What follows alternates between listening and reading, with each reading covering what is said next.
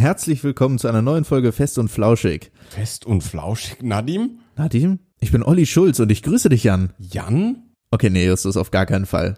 Auf, das können wir auf gar keinen Fall als Intro bringen. Nein, nein. Okay. Lieber nicht, wirklich. Bleiben wir beim Standard-Intro lieber? Bitte Standard-Intro. Okay.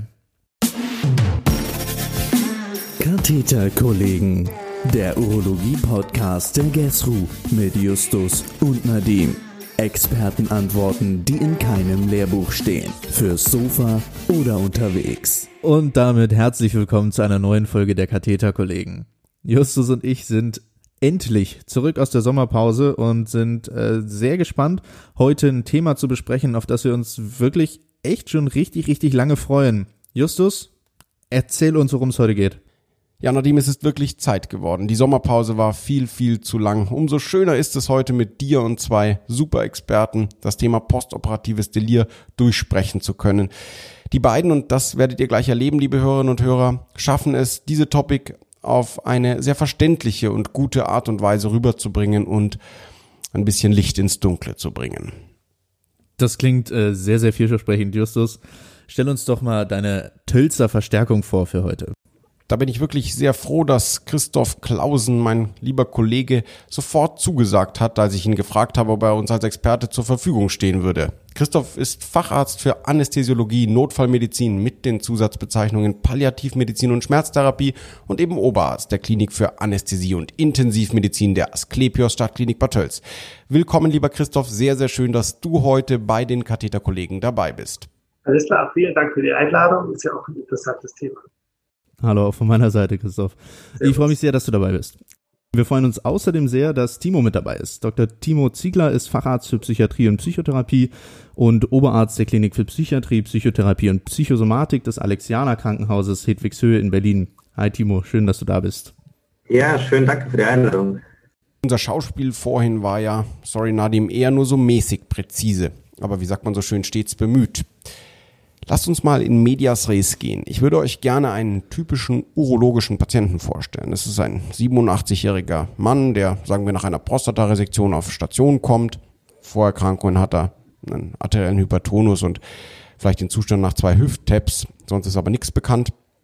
Wie häufig vor so einem Eingriff hatte er ein paar Wochen lang einen Blasenkatheter nach einem Harnverhalt und hat nun eine Vollnarkose für den Eingriff bekommen. Am zweiten Tag nach der OP will der Patient trotz laufender Blasenspülung aus dem Bett aufstehen, beschwert sich, dass er sonst zu spät zum Tennis kommt und seine Frau gerade im Auto auf ihn wartet. Jetzt haben wir es ja zwar schon verraten, aber es geht ums Delir. Timo, was genau ist denn ein Delir? Wie lange dauert das und geht sowas vorüber?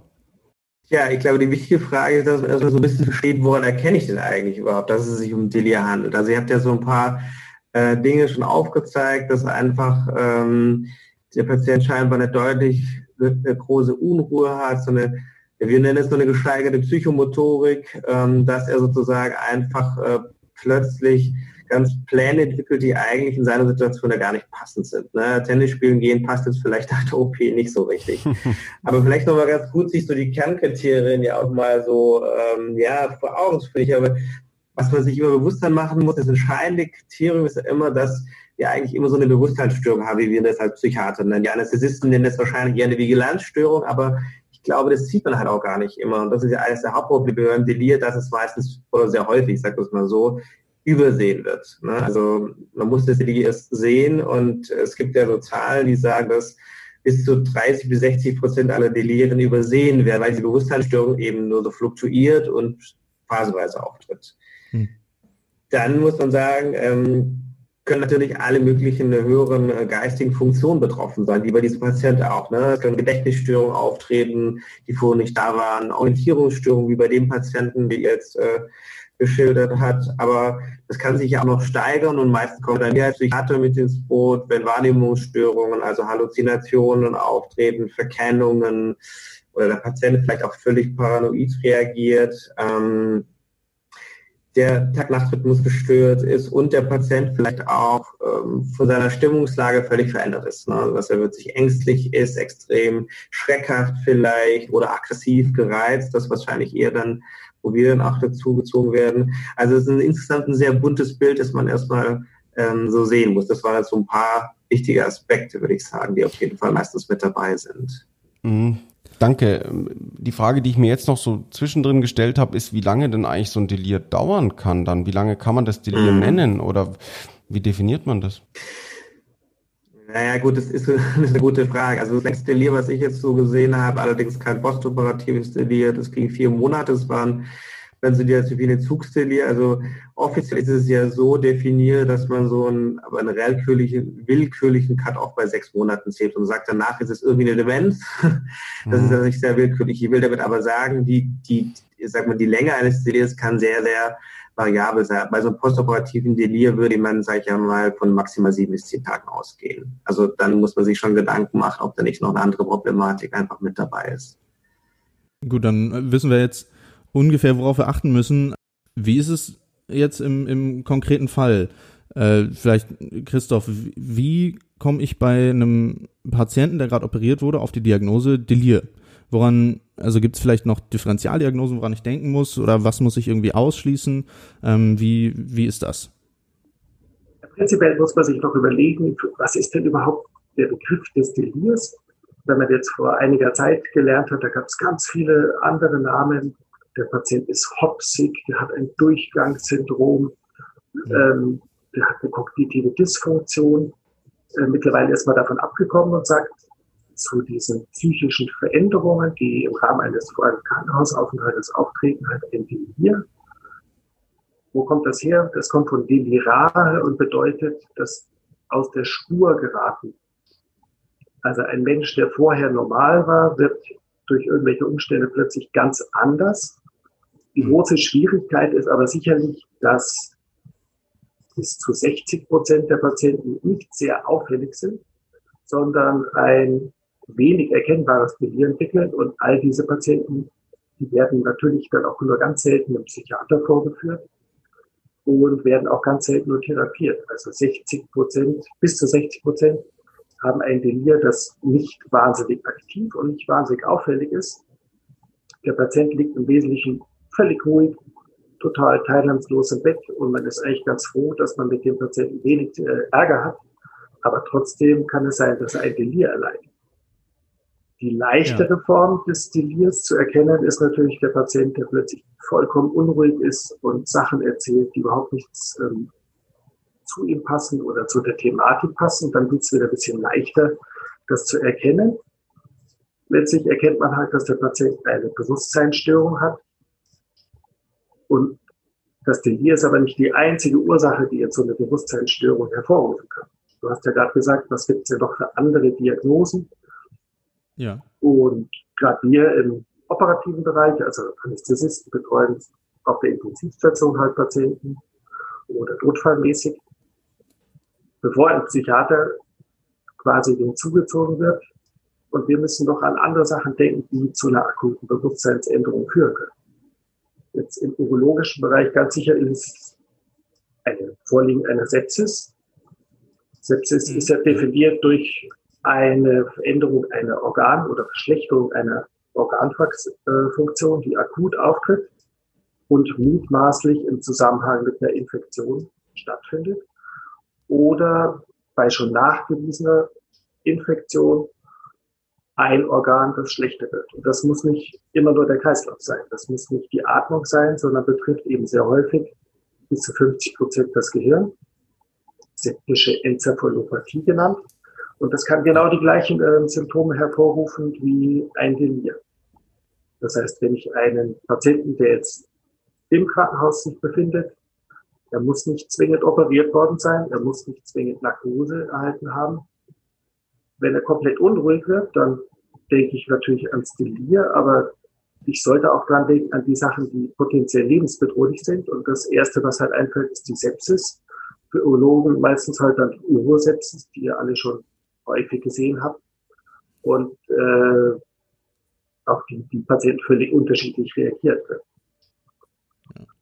Anderes Problem gerade im urologischen Bereich sind ja reichlich ältere Männer, auch im ländlichen Bereich ist der Konsum von Alkohol. Ich weiß nicht, bei uns in Berlin ist es bestimmt nicht ganz anders wie in Bayern, aber Man munkelt, ja.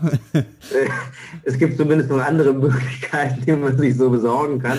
Aber, aber ich, ich, ich finde das einen ganz, äh, ganz äh, entscheidenden Punkt, äh, weil du ja damit auch ansprichst, einfach äh, so mal noch diese inhaltliche Differenzierung einerseits in die klassischen, eher multifaktoriellen Delir, wozu ja auch das postoperative Delir gehört, abgegrenzt von dem, was wir die sogenannten Substanzentzugsdelirien genau. nennen. Ja. Und da ist halt eben das Alkoholentzugsdelir oder auch das Benzodiazepin-Entzugsdelir wirklich eine sehr häufige und auch sehr häufig übersehene Problematik. Also der Alkohol äh, wird ja typischerweise so ein Männerproblem, aber man darf auch so diese älteren Damen, die wir auch häufig sehen, nicht vergessen, die so ganz da auch mal ein bisschen Tabor äh, schnabulieren, das dann plötzlich halt zum Schlafen dann einfach wegfällt ein paar Tage, äh, zwei, drei Tage und dann äh, selbst auch bei einer Low-Dose-Abhängigkeit ja in wirklich extrem prolongierte ähm, Delirien verfallen können. Also ich finde es wirklich noch einen wichtigen Aspekt, den du da auch ansprichst. Ja. Das ist auch ganz wichtig, gleich in die Anamnese auch mit reingehört. Das äh, erzählen die Patienten ja einmal nicht frei heraus, dass sie halt abends doch irgendwie zum ähm, zum Feierabend vielleicht doch noch ihre vier oder sechs Bierchen trinken oder doch noch mal die eine oder andere Tabo-Tablette schnabulieren. Ich glaube, das ist so ein ganz wichtiger Punkt, der auch schon, aber da werden wir noch einmal drauf zurückkommen, denke ich, auch mal in die, ja, ja. ja in die Präventionsthematik nochmal kommen. Was, was muss man im Vorfeld einfach auch beachten, um solche Zustände zu verhindern? Ja, da kommen wir auf jeden Fall später noch drauf. Ähm, aber im akuten Fall, äh, wie ist es da, Timo? Wie ähm, Anamnese hast du jetzt schon gesagt, ähm, aber jetzt quasi nicht präventiv, sondern äh, im, in der Akutsituation. Wie gehe ich anamnestisch vielleicht vor, diagnostisch vor? Die Anamnese ist ja in der Regel äh, sehr äh, erschwert. Ähm, äh, wie viel bringt mir die Fremd, Fremdanamnese? Wen frage ich? Mhm. Also Fremdanamnese ist natürlich total wichtig. Ähm, idealerweise hat man einen Partner, eine Partnerin, die man fragen kann oder Kinder wo man natürlich vor allem darauf abheben muss, gab es irgendwelche, also gerade bei hochaltrigen Patienten, wir sprechen ja jetzt hier auch von einem 87-jährigen Patienten, mhm. gab es irgendwelche äh, kognitiven Auffälligkeiten im Vorfeld. Das muss ja gar keine Demenz sein, sondern ganz häufig ist es ja so, dass es so ganz diskrete, doch äh, beginnende kognitive Einschränkungen gibt im Vorfeld, die dann plötzlich ganz offensichtlich werden, das erste Mal eben im Rahmen von so einem äh, deliranten Zustand. Also oft auch das, die Situation, dass die Patienten danach zum Beispiel auch nach äh, mit gewissen zeitlichem Abstand, nach Ablegen des zum Beispiel uns auch in die Gedächtnissprechstunde kommen, weil das der erste Anlass ist, um überhaupt sich mal ja, um die Kognition einfach zu kümmern. Also ich, ja. das ist ein ganz, ganz wichtiger Punkt. Und den kann man sicherlich auch in der Fremdanamnese erheben. Ähm, ja, was braucht man sonst natürlich? Man muss sich natürlich auch die anderen Risikofaktoren im Vorfeld natürlich noch äh, möglichst anamnestisch breit informieren. Oft sind es ja multimorbide Patienten mit zahlreichen chronischen Vorerkrankungen, kardiovaskulären Vorerkrankungen, äh, COPD, die ganze ähm, ja, Latte, die einfach äh, diese Patienten in diesem Alter einfach auch mitbringen. Ähm, und damit ist ja auch ganz häufig das Stichwort Polypharmazie verbunden. Mhm, ja. Ups, und auf einmal hört man nichts mehr. Die Katheterkollegen haben hier wohl technische Schwierigkeiten. Es geht nicht darum, dass Timo nicht über das Thema Polypharmazie reden möchte, sondern einfach um eine schlechte Internetverbindung. Die haben wir schnell wieder hergestellt und so fasst Timo nochmal ein paar Eckdaten zusammen und macht weiter mit seiner spannenden Erklärung.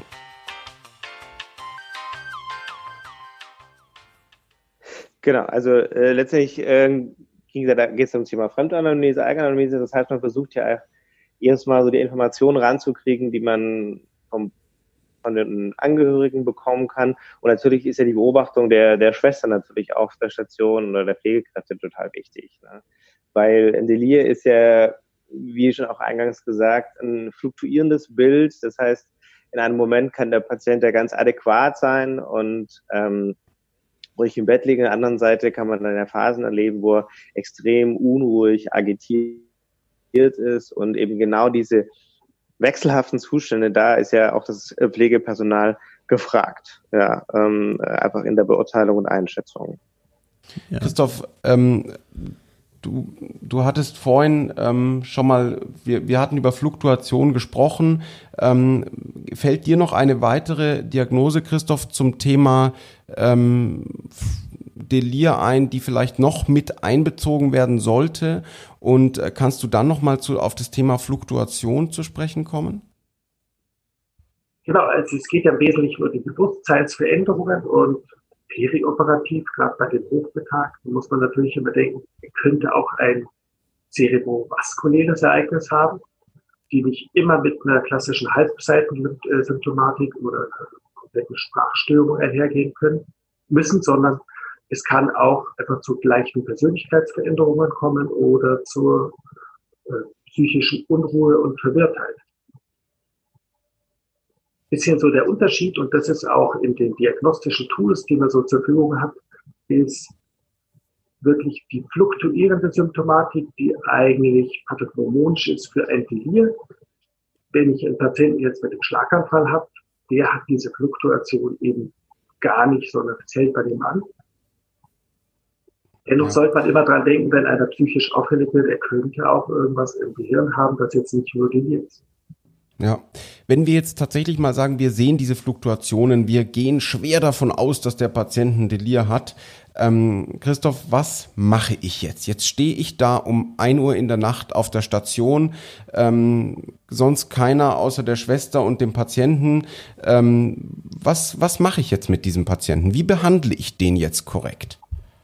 Also ganz wichtig ist natürlich, den Patienten sich äh, zu schützen, dass er sich nicht selbst schädigt Gerade die urologischen Patienten haben alle irgendwie Blasenkatheter, den sie sich manchmal auch unbedingt nicht entfernen dürfen. Danke. ähm, man muss natürlich mit dem Patienten reden, versuchen ihn zu beruhigen, durch normale Maßnahmen einfach auf einen sanften Weg zu führen, was aber leider oft nicht klappt. Das heißt, irgendwann mhm. muss ich die Entscheidung treffen, dann doch pharmakologisch gegen diese psychotischen Ereignisse einzugehen. Und es hat sich meiner Meinung nach schon bewährt, wenn man in den Kliniken einfach ein bisschen so Pathways oder SOPs entwickelt, dass wirklich alle verschiedenen äh, Stationen ähnlich operieren. Jetzt haben wir bei Tölz, haben wir uns fast ein Jahr getroffen und überlegt, wie wir es denn am besten machen und haben uns aber letztlich klinikweit geeinigt auf eine verschiedene kleine Auswahl an Medikamenten. Natürlich muss man diese antipsychotischen wirksamen Medikamente hervornehmen. Es gibt da auch Medikamente, die ich dem Patienten spritze und er wird äußerlich ruhig, aber innerlich wird es in ihm brodeln und brodeln und das Outcome macht es eher schlechter. Deswegen, Welches wäre das zum Beispiel? Du kannst den Patienten Benzodiazepine sprechen, äh, spritzen. Mhm. Sofern er es nicht mehr schluckt, dann wird er müde und schlafen. Ähm, da ist es nicht aber eindeutig erwiesen, ob die positiv oder eher negative Auswirkungen haben. Du kannst ihm auch stark sedierende Antipsychotika geben, wie Atosil ist so der Klassiker, gebe ich mal eine ordentliche Dosis Atosil. Und der Patient wird tatsächlich unruhig und hört auf zu schlagen. Aber mhm. innerlich im Gehirn brodelt es weiter und das führt nicht dazu, dass er hinterher besser wird, sondern man kauft sich andere Komplikationen ein. Ja.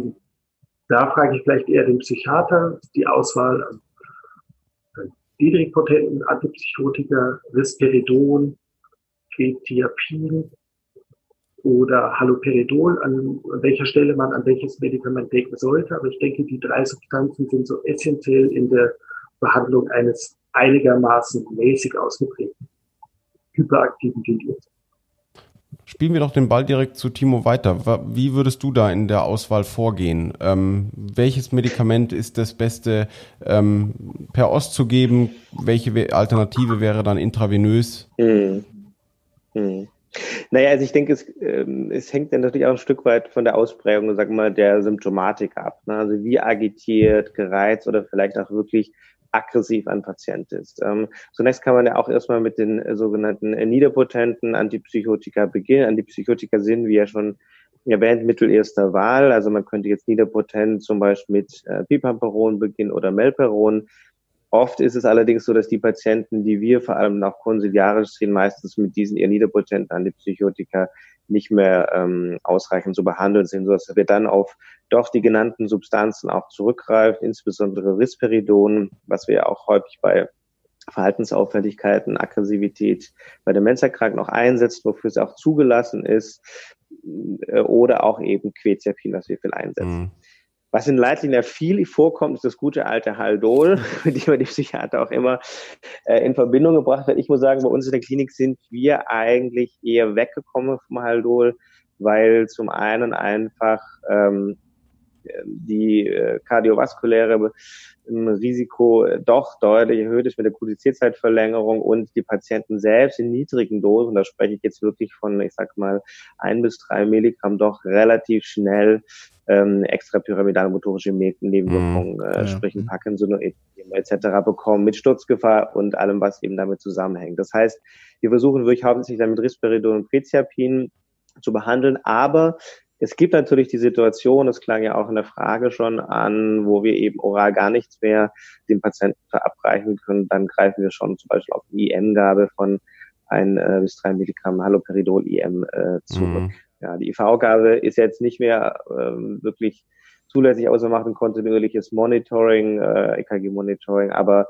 äh, meistens kann man es doch dann mit einer IM-Gabe ganz gut kontrollieren. Wenn man jetzt sagt, okay, ich habe jetzt Medikamente eingesetzt oder vielleicht gibt es auch einen anderen Grund, dass ich sage, mir reicht mhm. das Medikament jetzt nicht mehr. Der Christoph hat es vorhin schon erwähnt, pharmakologischer Weg. Es gibt auch sicherlich einen anderen Weg, die Selbst- oder Fremdgefährdung, so wird es ja immer gesagt, zu verhindern.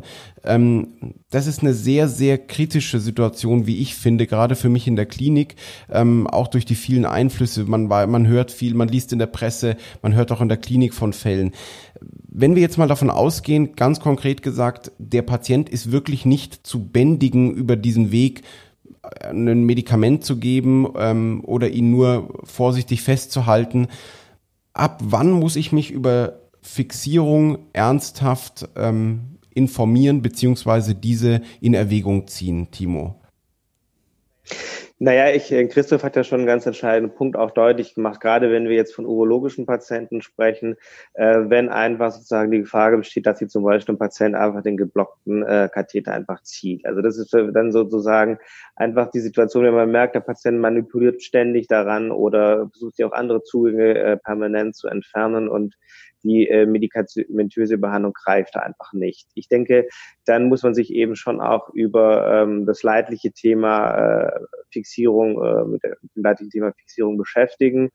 Ähm, das ist ein Punkt, wo wir dann als Psychiater oft dazukommen, wo, wobei man sagen muss, ähm, dass ähm, vor allem das Entscheidende ist ja einfach einzuschätzen, wie vital bedroht ist der Patient jetzt einfach durch die Fehlhandlung, die er begeht. Und wenn da eine klare Eigengefährdung da ist, ähm, würde ich da auch eher niederschwellig dann einfach zumindest eine kurzzeitige Fixierung ähm, durchführen. Oft entsteht ja dann die Frage, die, oder die, vor allem die Unsicherheit, ähm, vor allem bei, bei den somatischen Kollegen, was jetzt die rechtliche Situation anbetrifft.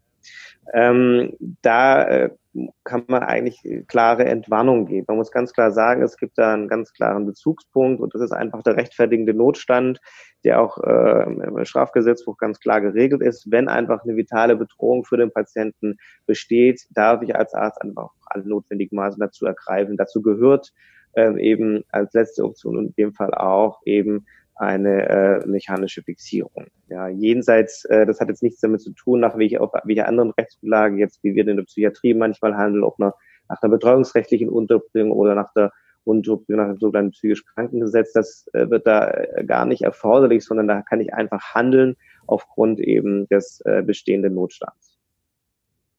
Leider muss man nur so ein bisschen beachten, das ist wahrscheinlich vor Bundesland das stimmt, ja. ein bisschen unterschiedlich dass wenn ich den Patienten fixiere, muss ich auch gewisse ähm, Vorsichtsmaßnahmen treffen. Das heißt, in Bayern ist es relativ streng. Dann muss ich auch gewährleisten, dass mhm. der Patient adäquat überwacht wird. Was auf einer 30-Bettenstation mit einer Nachtschwester halt nicht erfolgreich ist oder nicht durchgeführt werden kann. Das heißt, man sollte am besten dann eine Nachtwache wirklich da haben,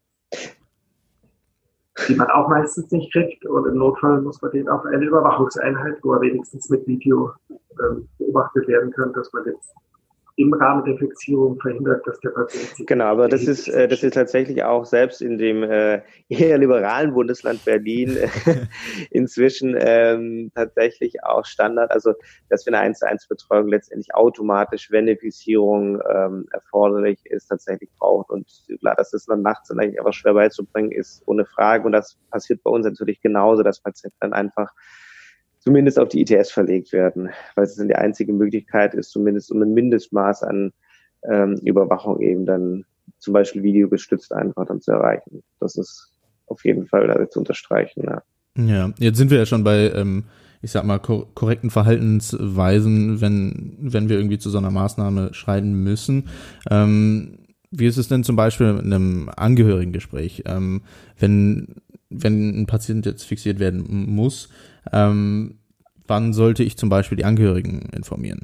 Äh, also ich würde eigentlich schon versuchen, wenn es irgendwie geht, wenn man merkt, dass sich die Situation so zuspitzt und dass man das Gefühl hat, die ergriffenen medikamentösen äh, Strategien scheinen nicht zu greifen, dass man vielleicht wirklich auch versucht, noch Angehörige im Vorfeld schon dazuzuziehen. Ich, meine Erfahrung ist wirklich die, dass man es dadurch immer wieder auch schafft, äh, Fixierungen noch auf, dem letzten, auf den letzten Metern mhm. abzuwenden, wenn zum Beispiel ähm, der Partner oder die Partnerin kommen kann und den Patienten nochmal ganz anders beruhigen kann, ähm, auf ihn einwirken kann, wie wir das vielleicht als Ärzte in der Situation tun können. Aber ich würde den, wie gesagt, schon im Vorfeld äh, auf jeden Fall mit einbeziehen, weil sonst hat, kommt man im Nachhinein doch oft in schwierige Gesprächssituationen, wenn ähm, die, die Angehörigen sich nicht da ausreichend eingebunden fühlen. So eine äh, auch für die Angehörigen selbst ja äh, Extremsituation. Ja. Justus, das hattest du in der, äh, als wir uns so ein bisschen vorbesprochen haben, hattest du das auch schon mal erwähnt, ne, dass du das so machst. Ähm, ja, genau. Dass man einfach durch das Gespräch tatsächlich da, da ähm, viel erreichen kann. Aber ähm, was mir dann auch natürlich Sorge bereitet, wo, beziehungsweise worüber ich mir Gedanken machen muss, Christoph, ist, wenn ich jetzt tatsächlich fixieren muss, wenn es der Angehörige nicht kommen kann oder ähm, das nichts hilft und trotzdem die Fixierung notwendig ist ähm, muss ich dann in der Nacht um eins den Amtsrichter anrufen oder wie geht man da vielleicht auch mit einer gewissen Rationale korrekt vor in der Situation? Also man kann natürlich im Vorfeld schon bei dem Patienten, der hohes Risiko hat für die Entwicklung eines Delirs, mit dem Patienten, wo er noch zustimmungsfähig ist, das Ganze besprechen und ihn einwilligen lassen, dass er im Falle des Falles mit fixierenden oder freiheitsentziehenden Maßnahmen einverstanden wäre. Mhm. Wenn er selber nicht einwilligungsfähig ist, kann man das mit seinem rechtlichen Vertreter machen. Wenn das aber nicht vorab geklärt ist, dann gibt es eben den rechtfertigenden Notstand, wo ich bis zu 24 Stunden diese Maßnahmen durchführen kann. Aber dann zum nächstmöglichen Zeitpunkt das zuständige Amtsgericht informieren muss. Das ist sicherlich nicht in der Nacht, weil erstens ist niemand da, den ich erreiche. Äh, das heißt, es macht keinen Unterschied, ob ich um 8 Uhr früh ein Fax schicke oder anrufe oder um 1 Uhr nachts. Aber man sollte dann zum nächstmöglichen Zeitpunkt, wenn keine Vereinbarung getroffen ist und niemand den Patienten im Sinne so eine Vorsorgevollmacht ähm, vertreten kann, leider den Richter informieren. Und der hat dann auch äh, zeitnah zu erscheinen, was sehr unterschiedlich gehandhabt wird. Und diese Maßnahme auch für länger als 24 Stunden rechtlich abzusichern. Du hast es, sorry Justus, ich äh, hab mal kurz ein, du hast es eben schon einmal kurz gesagt, welchen Einfluss haben denn jetzt zum Beispiel eine Betreuungsvollmacht oder eine Patientenverfügung? Die Patientenverfügung ähm, gibt ja nur seinen ähm, Willen zu möglichen langfristigen Entscheidungen oder Therapielimitierung bekannt. Die Vorsorgevollmacht regelt vorab, dass der Patient sagt, falls er sich in einem Zustand befindet, wo er selber nicht entscheiden kann, dann nominiert er jemanden, der diese Entscheidungen in seinem Sinn trifft. Das heißt, wenn so eine Vorsorgevollmacht korrekt ausgefüllt und vorliegend ist, dann darf sein nominierter Vertreter diese Entscheidung treffen. Ich bin aber jetzt wieder nicht hundertprozentig sicher, ob der Vorsatzbevollmächtigte auch eine langfristige Fixierung genehmigen darf oder ob das nicht immer übers Gericht gehen muss. Also ich glaube, der Timo weiß da noch ein bisschen. Äh, naja, es, es kommt drauf an. Also letztendlich, ähm, die Gesetzeslage hat sich da, muss man ja sagen, unterscheidet sich nicht nur von Bundesland zu Bundesland, sondern hat sich ja auch in den letzten äh, sechs, sieben Jahren mehrfach ähm, verändert. Und es kommt ja sehr stark darauf an, in welchem Rechtsbereich wir uns bewegen. Ähm, bei der Vorsorgevollmacht ist es so, zumindest ich spreche jetzt einfach mal für Berlin, ähm, das wird letztendlich genauso gehandhabt wie ähm, eine sogenannte ähm, gesetzliche Betreuung. Und da hat ähm, zumindest bei dem äh, in Berlin gelt, geltenden Recht eben der Angehörige die Möglichkeit, das auch mit sozusagen zu genehmigen solche ähm, äh, freiheitsbeschränkenden Maßnahmen. Ähm, ganz anders ist es, wenn das, aber das betrifft jetzt primär den psychiatrischen Bereich, es um eine Unterbringung nach dem sogenannten psychisch Krankengesetz geht, dann ist es automatisch, sobald eine Fixierung länger als 30 Minuten dauert, auf jeden Fall ähm, vom Richter zu genehmigen. Ich muss ganz ehrlich sagen, so für die als sowas Praxistipp würde ich grundsätzlich aber schon, äh, weil sich da auch ähm, doch andeutet, dass sich die Gesetzeslage in Deutschland verändert, grundsätzlich davon ausgehen, nach der letzten Entscheidung des Bundesverfassungsgerichts, dass jede Fixierung, die eigentlich länger als 30 Minuten absehbar erforderlich ist, doch eine Meldung ans Amtsgericht erfordert. Also ich würde mich dann Zweifel eher absehen und lieber mal Fax mehr ans Amtsgericht mhm. schicken. Dann sagt mir der Amtsrichter ähm, schon, dass, da, dass, er jetzt eins zu viel genau, bekommen also, hat. Genau, ja, ja, genau. Der sagt dann schon, also äh, ihr macht jetzt vielleicht äh, zu viel Aufriss, aber ich würde grundsätzlich sagen, wenn eine längerfristige Fixierung sich abzeichnet, ähm, dann äh, würde ich grundsätzlich das Amtsgericht auf jeden Fall. Vorhin sind schon ein paar Mal diese ähm, Stichworte gekommen, vorher schon abchecken, ob ein Delir passieren kann. Jetzt ist es natürlich bei einem 80-jährigen äh, Patienten, den ich vielleicht vor mir sitzen habe, äh, deutlich wahrscheinlicher als bei einem jungen Adonis wie dem Nadim. Aber worauf sollte ich, ich denn? Ich werde rot hier, hör auf. worauf sollte ich denn bei der OP-Vorbereitung, jetzt mal aus urologischer Sicht, aus assistenzärztlicher Sicht, vielleicht schon achten, beziehungsweise wann sollte ich ganz konkret hellhörig werden, wenn ich um das Thema Prävention von Delir ähm, bemüht bin, äh, Timo? Was sind da die Key Facts? Naja, ein, ein ganz äh, entscheidender Punkt habt ihr ja gerade, oder hast du gerade selber schon genannt. Der Hauptrisikofaktor ist nun einfach mal das Altwerden. ähm, da können wir gar nicht so viel Einfluss drauf nehmen. Und aber natürlich die anderen Faktoren, die gehen ja ein Stück weit auch mit dem Älterwerden einher. Das heißt, wir haben einfach damit auch steigendes Risiko, dass eben eine kognitive Einschränkung vorliegt und eine Demenzerkrankung. Das sind sicherlich somit die beiden Hauptfaktoren. Hinzu kommt natürlich ähm, auch natürlich damit einhergehend äh, die zunehmende Anzahl auch an äh, chronischen Erkrankungen, also die Multimorbidität. Ähm, aber Risikofaktoren sind natürlich auch ähm, die schon angesprochene Polypharmazie, da auch ganz bestimmte Medikamentengruppen. Das finde ich auch nochmal wichtig, darauf vielleicht noch einen Blick oh, zu ja. werfen. Wir mhm wenn man vielleicht, das ist vielleicht noch so ein Punkt, wo man noch ganz kurz nochmal auf die äh, Neuropathophysiologie, vielleicht auch des Delirs nochmal zu sprechen kommen kann.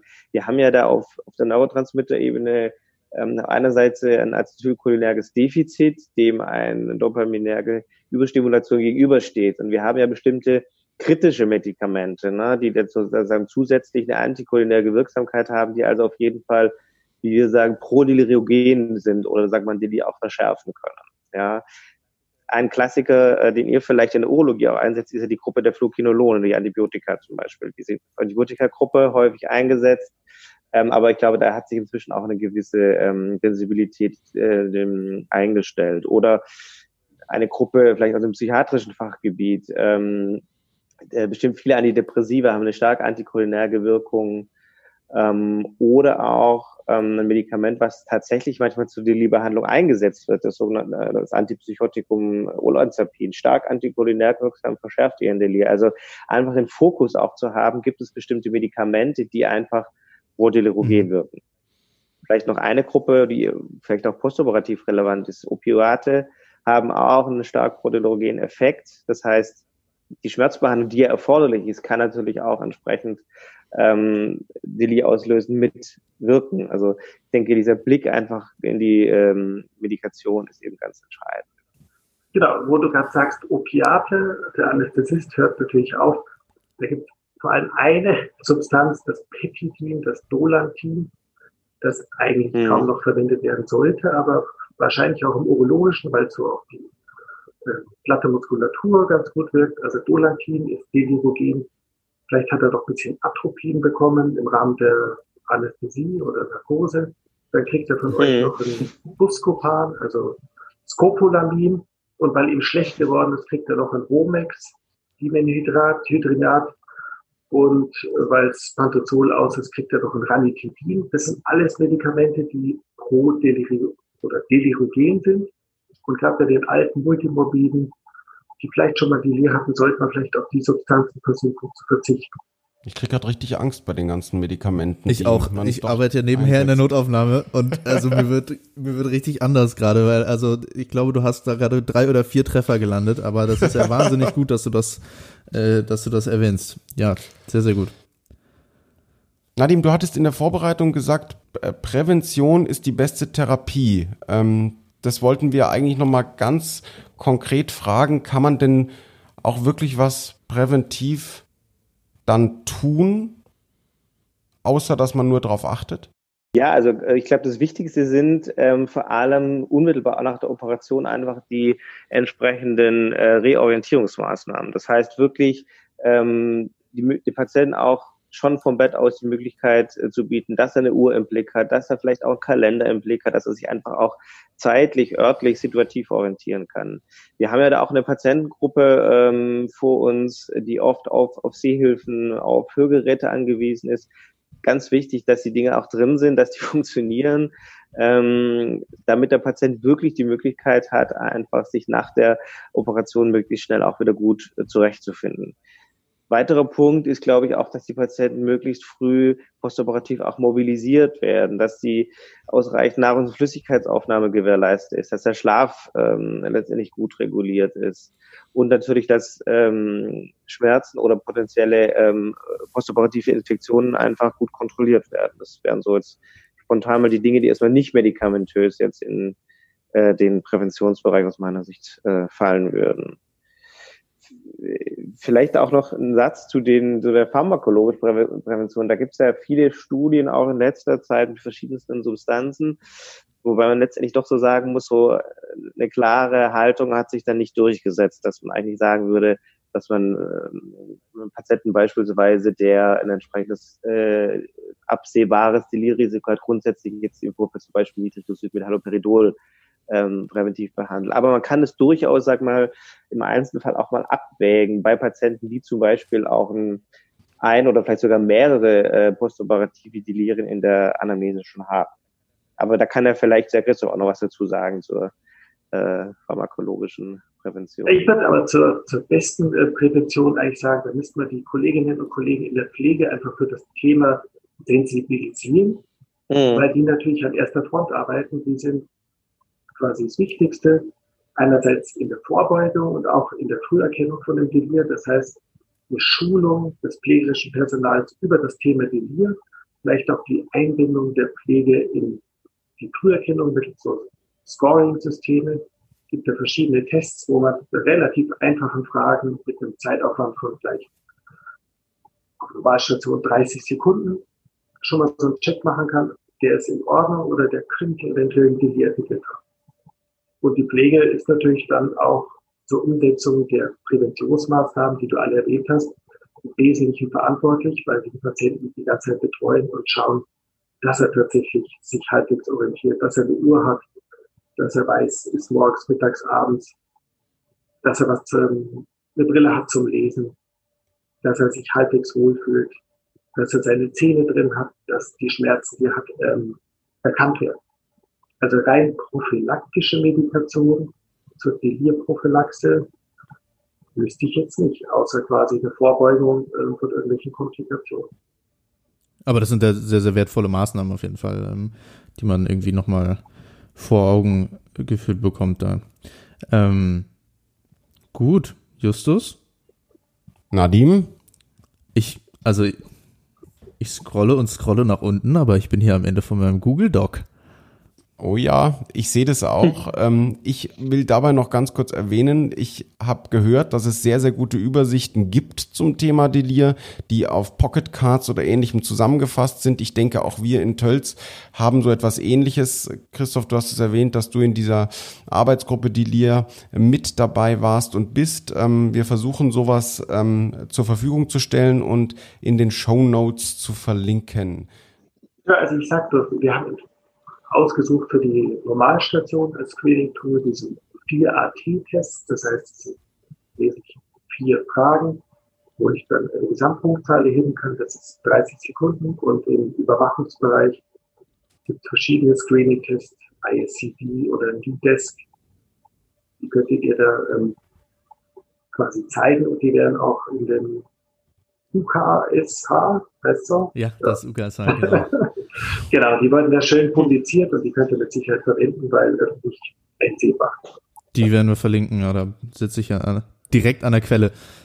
Dann bleibt eigentlich wieder nur äh, eine Frage, wie, wie immer am Ende äh, unserer Folgen. Und zwar ähm, fragen wir immer nach dem einen Tipp für äh, urologische Assistenzärztinnen und Assistenzärzte ähm, zu der jeweiligen Thematik. Also wenn ihr beiden ähm, jetzt einem, einem jungen Assistenten, einer jungen Assistentin äh, einen Tipp mit auf den Weg geben müsstet ähm, für den Umgang mit dem postoperativen Delir, was wäre dieser?